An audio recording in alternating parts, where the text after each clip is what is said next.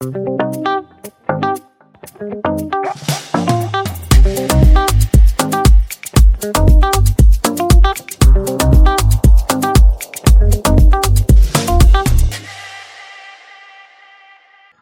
à tous et bienvenue sur le podcast Le lundi de bonheur. Aujourd'hui, je reçois Pierre Ekem. Bonjour Pierre. Bonjour. Pour parler bah, de ce sujet euh, de la qualité de vie au travail. Alors pour faire un petit peu connaissance, Pierre, est-ce que tu peux nous dire qui tu es, ce que tu fais, et quand tu te lèves le lundi de bonheur, ou pas d'ailleurs, hein, qu'est-ce qui t'anime? Eh ben, écoute, merci, euh, merci Aurélie. Euh, du coup, moi, je suis Pierre Ekem, je suis psychologue du travail dans, une entreprise adaptée euh, sur, sur Montpellier. Je suis également certifié coach professionnel spécialisé en neurosciences. Euh, et j'interviens dans les entreprises euh, de tout type, que ce soit privé, public, associatif, et également de toute taille, euh, sur les sujets du sens au travail, de la qualité au travail, des risques psychosociaux, bref, l'humain au travail et comment est-ce que bah, les entreprises peuvent les accompagner euh, demain. Et ce qui m'anime justement, bah, c'est ça, c'est l'humain. Euh, c'est euh, le matin quand je me lève, que ce soit lundi ou d'ailleurs tous les autres jours, c'est de pouvoir aider les autres, une envie de, de contribuer à, au monde du travail, d'apporter du mieux-être, euh, pas forcément du bien-être, mais un mieux-être, parce que voilà, il y a, toujours des situations qui sont compliquées, euh, mais en tout cas d'essayer de, de décrypter des fois des situations qui sont un peu complexes dans l'entreprise et euh, de les simplifier, de les synthétiser, pour ensuite qu'on puisse trouver des, des solutions qui soient les plus opérationnelles possibles, que ce soit bah, pour la direction, pour les, pour les managers ou aussi pour les salariés, parce qu'on a aussi la possibilité de développer son pouvoir d'agir dans l'entreprise. Et voilà, ce qui m'anime le matin et ce qui me donne envie de me lever le lundi matin de bonheur. D'accord. ok. Euh, tu parlais là, tu, tu viens de parler de- d'entreprise euh, adaptée. Mhm. Euh, J'en ai entendu parler de ce terme. Est-ce que tu peux nous dire un petit peu ce que c'est qu'une entreprise adaptée? Alors, une entreprise adaptée, c'est une entreprise qui est du milieu ordinaire.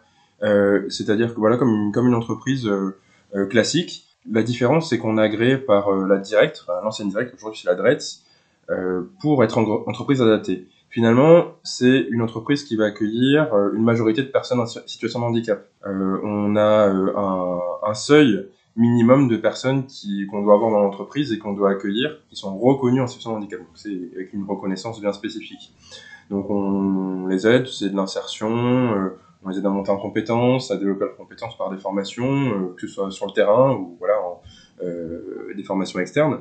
Euh, c'est des gens comme euh, comme toi et moi hein, finalement euh, qui sont en deuxième partie de carrière, qui ont peut-être eu euh, des problématiques de santé, qui bah, se retrouvent sur des métiers bah, chez nous, plutôt sur des métiers de service euh, euh, aux entreprises et, euh, et qui ont envie de, de changer. Moi, je les accompagne sur, également sur ces projets-là en, en interne. D'accord.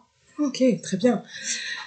Euh, Pierre, donc euh, ce, podcast, il a pour, euh, pour ambition d'approfondir le thème de la qualité de vie au travail. Aujourd'hui, ben, j'ai la chance d'avoir un psychologue du travail, donc je me, je me demande en fait, pour toi, quand on parle de qualité de vie au travail, de, de quoi on parle?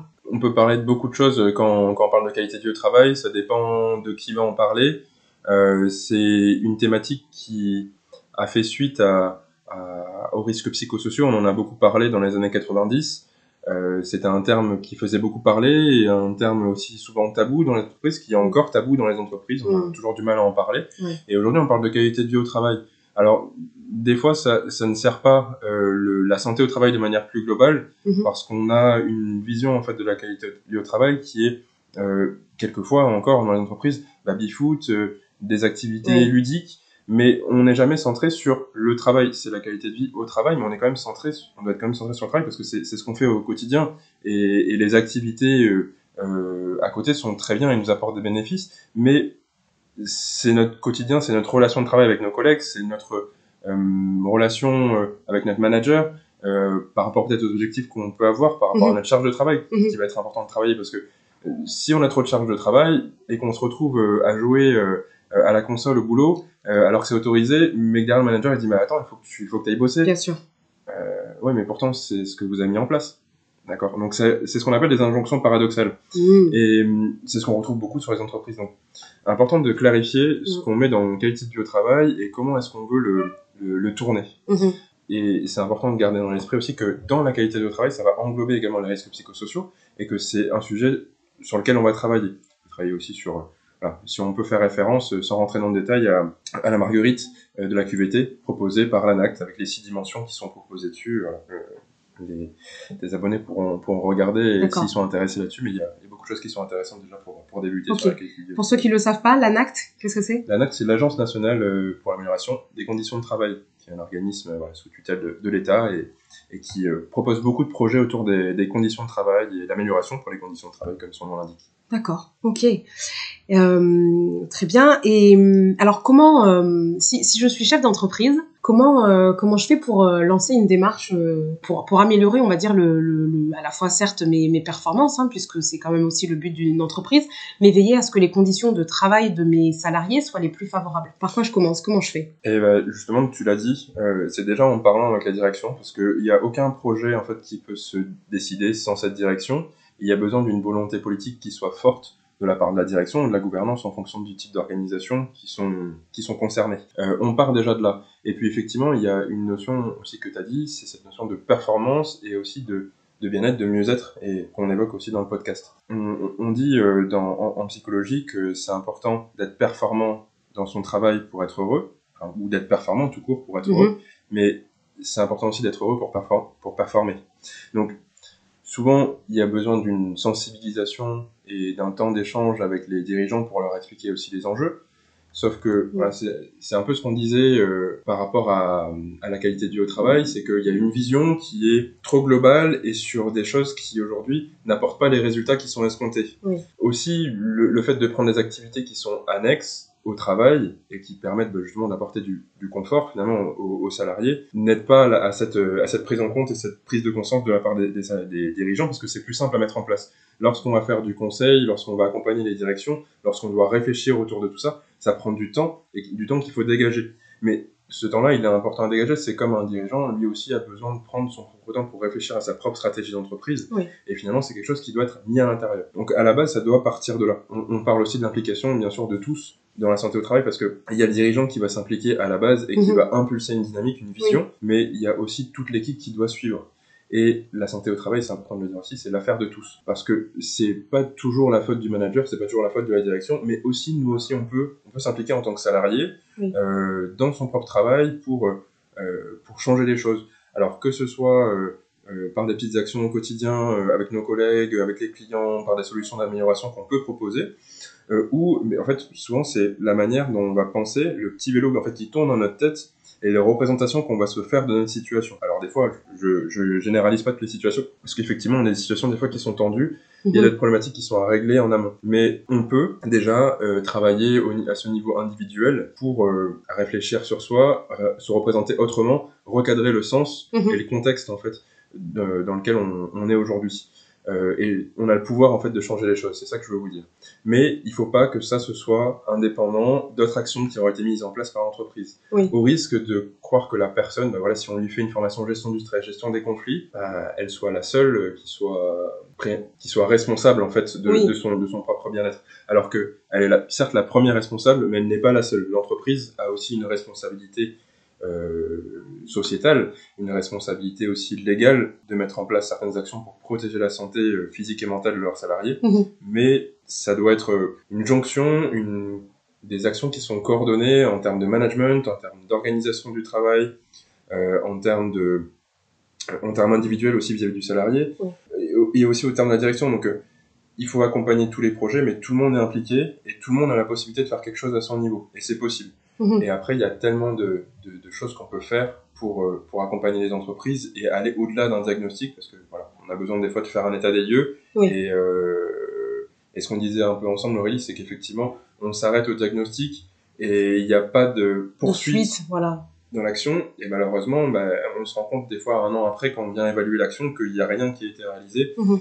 Et voilà. Donc il y, a des, il y a des actions qui sont possibles. Euh, pour l'entreprise pour mettre en place ces choses-là, euh, notamment avec les plans d'action, euh, du coaching entre autres. Il y a euh, pour opérationnaliser, pour aider les managers, notamment les salariés dans les équipes dans, dans ce changement, dans, dans, cette mise en place de stratégie, et pour que mm. tout puisse se mettre en place. Ouais. Donc c'est ça au départ la première démarche, c'est le diagnostic mm. avec la participation de, de, tous, certes de la mm. direction qui va impulser le, on va dire le, le, le, le mouvement quelque part, Et une fois que ce diagnostic est posé, c'est vraiment bah, faire attention à, à, suivre aussi le plan d'action. Il y a des voilà. Et ça peut être via quoi alors du, du, du coaching individualisé, des ateliers? Comment ça peut se dérouler dans l'entreprise? Euh, ça se passe vraiment d'une manière très différente en fonction des entreprises. Euh, déjà, c'est important, comme quand on fait une démarche de diagnostic, on, on, on va faire des comités de pilotage avec euh, paritaire, donc avec les représentants des salariés et de la direction, mmh. en fonction effectivement de la, de la taille de l'entreprise et on va accompagner euh, bah, l'entreprise sur son diagnostic. Et le but, en fonction du cahier des charges que l'entreprise aura posé, c'est de les, les, rendre aussi autonomes. C'est pour ça que les, les consultants euh, s'arrêtent souvent en préconisation. Et ensuite, il y a une proposition d'appui sur, sur le plan d'action. Mmh. Donc, on aide, euh, on peut aider donc déjà sur la, sur la formalisation du plan d'action, parce que c'est très important de se dire que sans, sans objectif et bah, en fait ça reste un, un, un vœu, c'est comme les, les, résolutions un peu du nouvel an. En fait, on se dit toujours ok, euh, bah, cette année j'ai prévu de faire du sport. Euh, ok, mais j'ai un objectif, donc je veux perdre 10 kilos, très bien. Mais c'est quoi ton plan pour y arriver Clairement? Et en fait, les entreprises aussi, c'est pareil. Il faut aussi qu'elles mmh. ce plan-là, qui soit très clair et que quelqu'un le fasse également. Euh, c'est-à-dire identifier des responsables à chaque action, identifier des dates précises et de oui. se dire, bah, des fois, bah, ok, il peut y avoir des retards sur les actions, des fois des prestataires à qui on faisait appel qui, qui ont du retard. Euh, on peut le marquer aussi sur ce mode d'action, c'est des documents qui peuvent être suivis évidemment, il faut avoir aussi des, des ressources humaines hein, euh, derrière mm -hmm. qui puissent piloter tout ça mm -hmm. et d'être en support sur la démarche parce que euh, ça doit être partagé sur l'organisation, mais il faut également que quelqu'un puisse, puisse impulser et continuer d'alimenter de, de, cette dynamique finalement pour, euh, pour l'entreprise. On a une fois donc le plan, le, que le plan est posé, on a la possibilité ensuite d'arriver sur des niveaux un peu plus opérationnels. C'est pour ça que je parlais de coaching. Mm -hmm. C'est vrai que une fois que qu'on a le plan d'action qui est posé, on sait qu'il y a des actions qui sont appelées, on va appeler des contacts, mais des fois il y a des, des études d'opportunité, des études de faisabilité par rapport à certains projets, mmh. par rapport aux changements d'activité qui sont essentiels, mais qui sont plus spécifiques. Le diagnostic va avoir une vision globale, mais là on va avoir des projets qui sont très précis en fonction des organisations, et mmh. surtout pour des organisations qui sont, euh, euh, je parle des organisations publiques, des fois des organisations privées qui sont matricielles, c'est-à-dire que des fois il y a, il y, a une, il y a un niveau hiérarchique, et il y a aussi un niveau par projet, euh, qui fonctionne euh, donc avec une double hiérarchie. Donc l'entreprise a énormément de projets et elle a besoin en fait d'accompagner très spécifiquement en fait ses, euh, ses agents, ses salariés en fait dans dans l'opérationnalisation de tout ça. Mmh. Et des fois aussi c'est parce qu'il y a eu du changement, parce qu'il y a eu du regroupement, des réorganisations, mmh. on va apprendre à travailler ensemble, qu'on a besoin d'avoir des outils qui sont plus opérationnels comme le coaching pour à la fois ben, voilà, euh, fixer un plan d'action, euh, diriger des projets, s'organiser, à la fois bon, sur des formats mmh. collectifs, mais aussi travailler sur la relation qu'on peut avoir entre nous, entre collègues, apprendre à savoir ce qu'on fait ensemble, ce que chacun fait en fait dans son quotidien. Ouais. et comment est-ce qu'il fait son travail? Comment est-ce que euh, comment est-ce que lui fait pour être performant dans le travail? Comment est-ce qu'il se considère comme comme performant? C'est quoi ses critères? C'est quoi ses indicateurs? Mm -hmm. euh, et comment est-ce que bah, on peut s'apporter mutuellement pour travailler ensemble?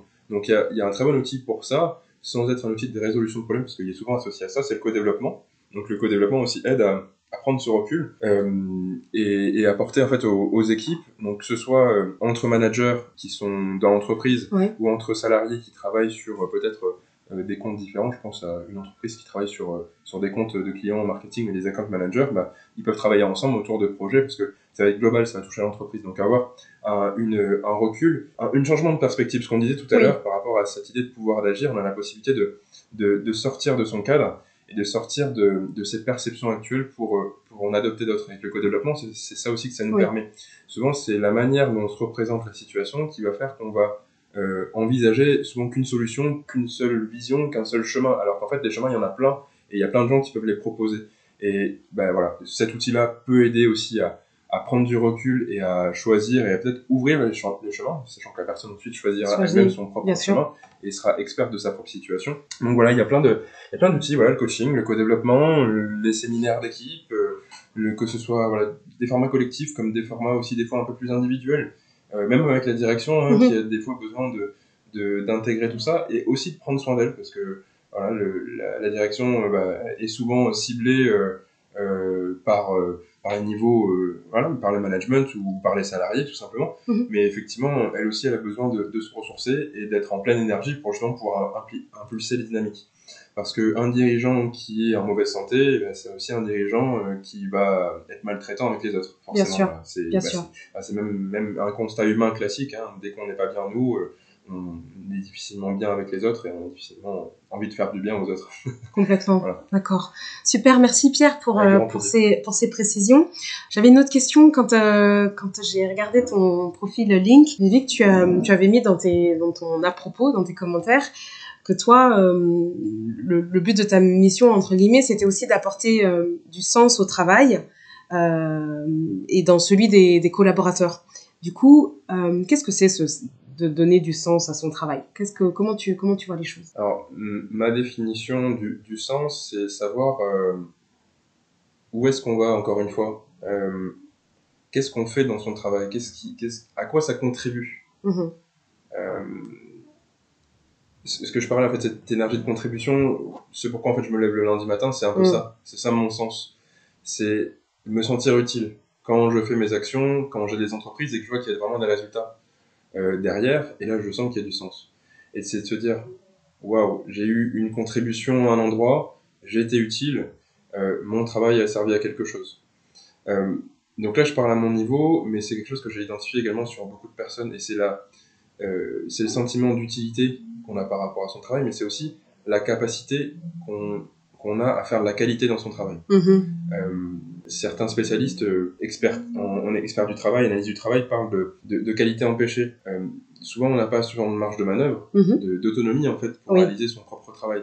Et des fois, aussi, on a une charge de travail, des objectifs qui sont quantitatifs, qui sont trop importants pour pouvoir faire vraiment du qualitatif et avoir du temps justement Oui. de, de créer cette qualité de travail, de, de, de finaliser un dossier bien comme il faut, qu'il soit propre. Bon, après, je parle pas d'aligner les slides à chaque fois, mais le but, effectivement, c'est Oui. d'avoir quelque chose de propre et sur lequel on est satisfait, euh, tout en, comment dire, tout en satisfaisant aussi ce, côté euh, euh, d'excellence et pas de perfection. Parce que souvent aussi, on a, on a cette propre perfection et cette perfection peut être aussi euh, dangereuse.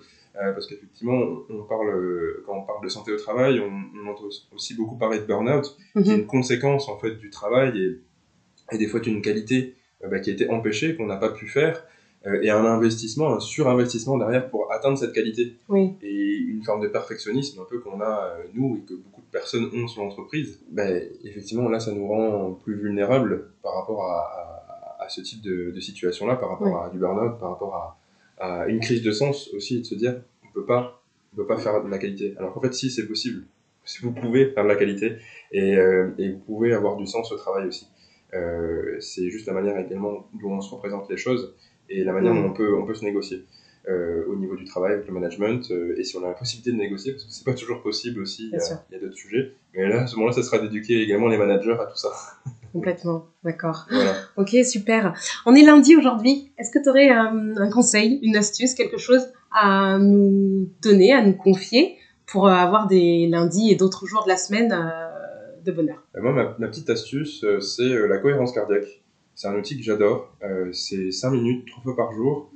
Euh, on se pose c'est, un peu ouais, dans, dans la lignée de la méditation c'est quelque chose qui permet de se relaxer c'est ce quelque chose qui permet de de, de prendre soin de soi euh, et aussi pour mieux dormir le soir parce que voilà on parle on parle de qualité de vie on parle de santé et aussi le sommeil c'est important as pour, euh, être productif et du coup être heureux hein, comme on disait mais voilà tout simplement pour être bien et profiter également de ses projets à côté parce que c'est, Ouais. c'est ça aussi on a une famille on a des amis on a des loisirs à côté et il faut, ça faut pas faut pas l'oublier le travail permet aussi de contribuer à à tout ce qu'il y a autour et de, de financer peut-être des fois tout ce qu'il y a autour mais il faut pas oublier qu'en fait on le fait pour ça aussi Bien sûr. Ah, super. Merci beaucoup, Pierre. Euh, où est-ce qu'on peut te retrouver? Euh, on peut me retrouver sur mon profil LinkedIn. euh, il y a tous mes contacts, téléphone, mail. Je, suis, je suis joignable et, et je réponds assez rapidement. Ok, super. Merci beaucoup. Je te souhaite de passer une bonne journée et euh, je te dis à très bientôt. Toi aussi, à très bientôt. Merci. J'espère que cet épisode vous a plu et si c'est la première fois que vous écoutez le podcast Le lundi de bonheur, j'espère que cet épisode a su piquer votre curiosité sur ce sujet de la qualité de vie au travail. Pierre nous l'a dit, la santé au travail, c'est bien l'affaire de tous. N'hésitez pas à contacter Pierre Ekem.